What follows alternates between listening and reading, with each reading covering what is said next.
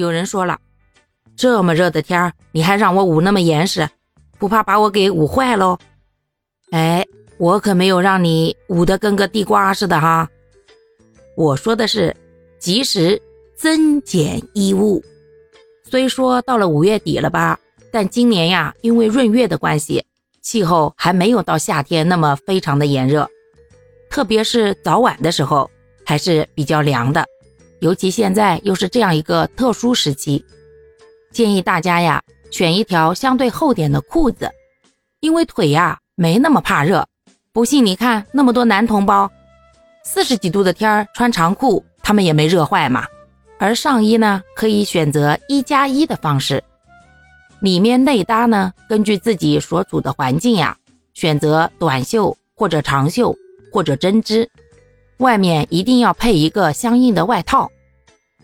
早上或者晚上一定要记着套外套，或者你突然感觉一阵凉风吹过来，自己发冷的时候，不要管什么别人异样的眼光，赶紧啊自己把衣服穿上。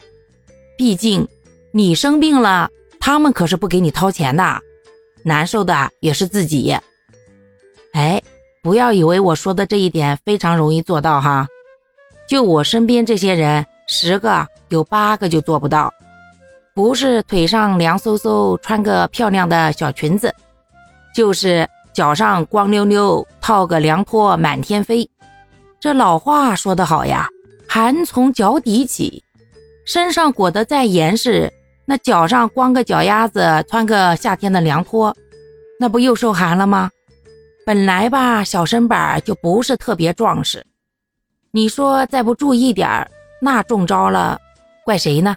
然后进阶版的呢，有条件的话，大家可以选择热敷包的方式，家里啊备个热敷包，哪个觉得受凉或者身体哪里不舒服的时候啊，电一插，直接敷上去，哪儿不舒服就敷哪儿，简单方便，高效直接，这可是无数人验证出来的经验之谈哦。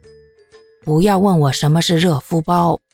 自己网上搜一搜，再讲究点的呀，家里面喷喷消毒水儿，煮点生姜水呀、什么葱白水呀之类的，让全家人啊喝上一碗。这种时候啊，祛风散寒之类的总是没错的。就算最后还是不幸中招了，也别慌，咱们已经积累了丰富的对抗的经验，各种药物啊或者产品啊。都能够让你尽早恢复健康的，但还是多嘴说一句哈，如果一阳二阳你都加入了大军的话，日常真的该锻炼起来了，毕竟身体才是革命的本钱嘛。大家也可以在评论区与我互动，分享一下你家对抗新冠的秘密武器或者绝招哦。好啦，感谢各位的收听，我们今天就分享到这里啦。各位有什么想说的话，或者生活中的困惑，欢迎在评论区与我互动留言，我们可以共同探讨如何换个角度让生活变得更舒服、更美好哦。